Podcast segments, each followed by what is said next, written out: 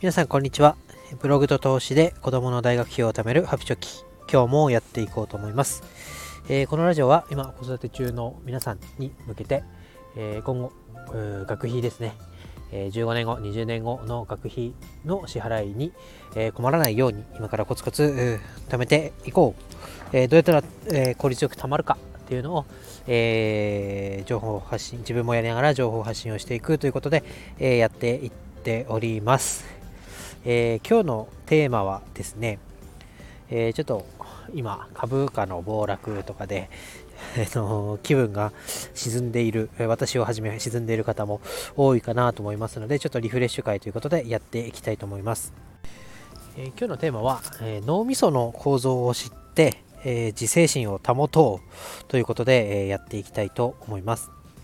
で、えー、なんでこんな話になっているかというと、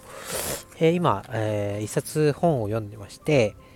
えどんな本かというのを紹介します。えそれは、うん、そのお金の無駄遣いやめられますという本で、えこちら脳神経外科医の菅原道人さんという方が書かれている本です。で、これがですね、すごいこう、勉強になるなというか、なんだろう、家計簿アプリの話もこの間しましたけど、例えばクレジットカードの請求書が来て、その請求書に20万と書いてあったと。で、パッと見、この20万なんか使った覚えないよと思っていても、一個一個の明細を見ていったら、心当たりがあるものばかりで足し合わせていったら20万になっていたみたいなことって多分私以外の方も経験しているんじゃないかなと思います。でなぜそのクレジットカードの一個一個重ねていったら20万円になったかというのを考えてみた時にまあ生きるために必要な経費だったり出費、まあ、家賃なり光熱費だったり食費だったりいろいろありますね。携帯代とか。そういう、まあ、必要不可欠なものだけで構成されていれば何の文句もなく、まあ、自分も納得して20万円を払うと思うんですけどその中にあこれっていらなかった出費だなとかこの外食って外食というか、まあ、この飲み会って実はこう気が気乗りして、えー、なくて惰性でこう誘われたから行っちゃったなみたいなお金の使い方をすることってあるよなと思っていて、まあ、この本を手にしました。でその中にすごい興味深いことが書いてあったのでそれを、えー、シェアしたいなと思います、えー、ちょっと丸々読もうと思います、えー、タイトルが、え自分の脳を上手にコントロールしてあげようと。で目の前の衝動を飼いならすというタイトルの章になります。で、ここから本文になります。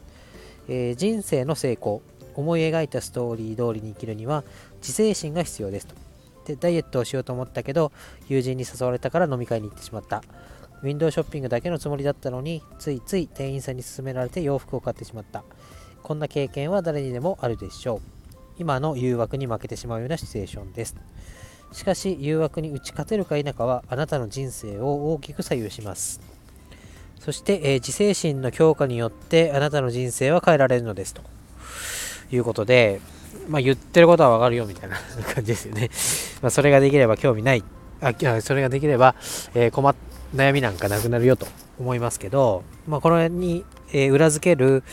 えー、根拠というか実験みたいなのが載ってます。手続き読みます、えこのことはアメリカの心理学者ウォルター・ミシェル博士の実験で明らかになりました。その実験とは4歳の子供に対して行われたマシュマロテストと呼ばれる実験ですと。でこの辺ちょっと要約しますけど、えー、このマシュマロテストのマシュマシュマロマシュマロテストの中身、えーと、このマシュマロテストっていうのは個室に4歳の子供を1人ずつ呼んでで、えー、その呼んだこの目の前にマシュマロを1つ置いて、えー、15分このマシュマロを食べないでくださいと。で、15分食べないで待っていたら、もう1個あげますよと言って、えー、大人がその個室から出ていくと。で、その1人になった時の子供を観察するということで、えー、まあ、その結果、多くの子供っていうのは、まあ、4歳ですからね、我慢できなくて、平均して2分後には食べちゃったという結果が出ていると。で、えー、中には我慢強い子供もいて、全体の4分の1から3分の1、えー、まあ4人やったら1人か、うん、4人やったら1人10人やったら2人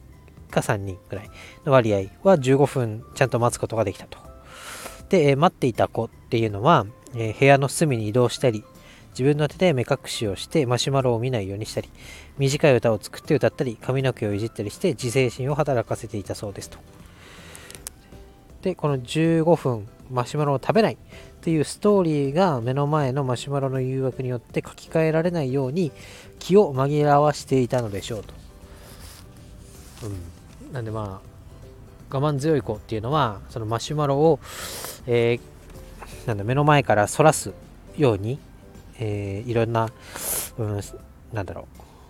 うその食べないように自制心を働かせる歌を歌ったりとか目を目を目隠しをして場所を見ないようにしたと。でこれが何だというと、えー、驚くべきことはこのマシュマロテストは16年後に続くと。で当時4歳だった子供たちが20歳になった時にその子がどういうふうに育っているかをまた調査したみたいなんですね。でその結果4歳の時に15分マシュマロを我慢できた子供たちっていうのは我慢できなかった子供たちよりも周囲から優秀と判断されたり大学進学の、えー、適正試験の点数が高かった。はい。まあね今 ちょっと公園でいつものように、えー、収録してますから今警察の人が来まして。なんか喧嘩があったみたいで 見なかったかというような問い合わせを受けました。うんまあ、言いなかったんで、どっか行ったんでしょうけど、すいません、えー、続きますと。で、えー、どっか行ったかもう一回繰り返しになっちゃいますけど、まあ、その16年後に、うん当時4歳だった子供が20歳になったの、20歳になった姿がどんな、えー、子供から大人になっていたかというところで、まあ、20歳になった人、我慢できた人我慢できなかった人を比べた時に我慢できた人は他から優秀と判断されたり大学進学の適正試験の点数が高かったという結果が出たとさらには我慢できた人っていうのは、えー、肥満指数でも、えー、著しく肥満じゃない、まあ、痩せ型だったり欲求不満のストレスの対処がうまくできているということも分かったと。うんで、えっ、ー、と MRI を取ってみた時に、えー、脳の活動を調べると、えー、自制できた子どもたちマシュマロを我慢できた子どもたちの方が明らかに、え衝動を抑え込む前頭前皮質という脳の部分が活発に動いていたと。一方で我慢できなかった子っていうのは欲求とか中毒の原因となるドーパミンに反する腹側線状態の活動が盛んだったと言いますと。でこのように自制心を持っているということは長い目で見た時の成功ととも密接に関わっていると。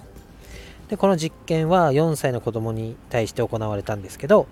前頭前皮質を働かせ衝動を抑え込むことが大切なのは子供も大人も変わりません。私たちも今からでも遅くはありません。目先の衝動や認知バイアスのような、え、脳の癖に負けず自分の思い描くストーリーが書き換えられないようにすることであなたの思い描いた未来を実現することができるはずですと。いう結果にな結果というかというふうに結ばれていますと。いうことで、えー、まあこれ4歳の子供にマシュマロを見せて食べないでねって言ってで食べなかった子供。っていうのは、えー、将来的に二十歳になった時を見てみるとまあ、優秀な子供。そして、え痩せ型。肥満中枢が高くない。っていうのでまあ総じて自制心っていうのは、うん、幼い頃から身につけるとそれなりに優秀に育つっていう話です。でこれ子供のことで「へえ子育てにいいのね」って思うかもしれませんが、えー、子供よりも大人の方がこの自制心っていうのはやれているようでやれてない部分が多いんじゃないかなと思いました。で、まあ、ダイエットというところで見ても、まあ、私もそうですけど、まあ、中肉中背じゃないですけど、肥満になりかかってるような感じ。で、えー、まあ、お金を持っているからといって、えー、なんだ、好きにこうコンビニでお酒を買ったりとか、おつまみを食べたりとか、えー、今はないですけどちょっと前だと飲み会があったら、うん、夜遅くまで飲んで、えー、帰ればいいのに終電を逃してタクシーで帰って、えー、ただただあ家から家に会社からまっすぐ帰ってれば、え必要必要というか出る出ていくことなかったお金を使い、えー、なんだろうアルコールに、えー、依存依存じゃないですけど頼って嫌なことを忘れるみたいなところっていうのはまあなんだろうなその子供がマシュマロを食べるっていうところよりはもう自制しなきゃいけない部分でかつそれが、え、浪費につながっていく部分なんだろうなということが振り返ってみるとお恥ずかしながらありましたと。でこの今私がテーマにしている15年後20年後を楽にするために、え、子どもの目標今のうちからコツコツ貯めていこうお金にも働いてもらって貯めていこう、準備をしようというラジオのコンセプトでやってますけどこれも例えば手取りで30万もらっていてで必要最低限なことまあ、人生にはね余白みたいなブレーキでも遊びみたいなことがありますけどそういう部分を、えー、除いたとしてもある程度自制心を持ってで、えー、目的のためにお金を節約するだったり、えー、ちょっと我慢して、まあ、生活の質を落とさないぐらいの我慢をして、えー、目標につなげていくということはしようと思ってもなかなかこう自分にいろいろ言い訳をして、えやってしまうお金を使ってしまうということは多いなというふうに感じます。そこをですねこの暴落局面の今に改めて、え考え直してお金が今働いてくれない状況ですから、え代わりに自分が、えお金をセーブしたり、えー、まあ、セーブですよね。稼ぎを増やすっていうのはなかなか難しい、えー、と思いますので出ていくお金をなるべく減らす。ということを今このタイミングではやっていかなきゃいけないなということを改めて思いました。でまあ株の方はねまあ時が経てば、えー、回復していくんだろうと思いますけど、うん、そこまでに、えー、一緒になってお金を減らしていくような行為をしていったら、えー、元も子もありませんしこのラジオだったりブログのコンセプトの、まあえー、15年後に500万という、えー、目標を掲げてやっているわけですから、まあ、15年後と言わずね、1年でも2年でも早くそれが達成できれば、えー、あとは自分の老後の問題だったり、あとは子供との時間を、まあ、ゆっくり過ごすために旅行に出かけたりとか、えー、そういう他の部分でお金を使って、え体験を、えゲットするじゃないですけど、まあ、そういうところにも使えていけるなと思いますので今一度この自制心っていうところ、まあ、お金を無駄遣いするっていうのは脳の作用によってコントロールされているなと。その何でしたっけ前頭なんちゃらみたいなところを活性化させるイメージで、えー、自分の心と頭を統制して、えー、目標に向かって、え、コツコツ頑張っていきたいと思いましたので今日はお話しさせていただきました。長くなりましたが今日は以上です。バイバイ。